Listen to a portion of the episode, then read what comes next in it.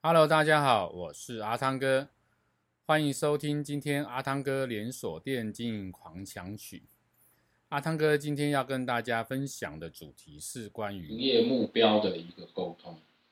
呃，我想很多的店老板在设定营业目标之后呢，要跟你的这个啊、呃、伙伴们说进行沟通的时候呢，会碰到一些问题，就是呃，老板每次定的目标都这么高，那我们怎么可能做得到呢？所以呢，基本上在设定目标的过程里面，到确定好这个目标的时候，我们其实要进行一些沟通。那以前我的方式会是这样子：当呃总部把目标给我之后，我做一个预估的这个分配完，我会呃跟我的这个伙伴们一起沟通。来，你觉得你的店有没有办法达到这样的目标？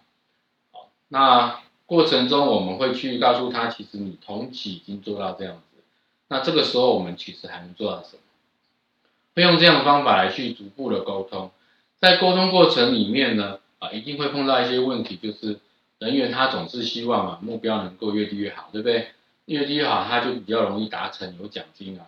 所以呢，在这个时候我们如何告诉他，其实你只要做到什么状况的话，呃，你其实是有机会达到目标的。那如果没有办法达成，你告诉我，你告诉我你现在。可以做到的目标额是多少？你有把握做到目标额是多少？那这个时候呢，我就会告诉他，哎，那你差了，比如说，哦，今天定一百万目标，你你觉得你只有你有办法做到八十万，已经是很了不起。多了这二十万，我们就来讨论怎么来去进行，有没有这可能性？如果呃，我们做了哪些活动，它是可以达成的？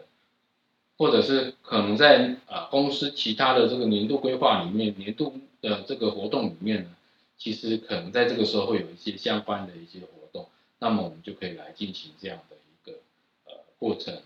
那沟通完之后呢，就会明确的知道这个目标可行性的状况。那如果可行，我们就会按照这个目标来去设定；如果不可行的情况下，就会再进一步沟通。那回馈回来数字呢，啊，我会再跟。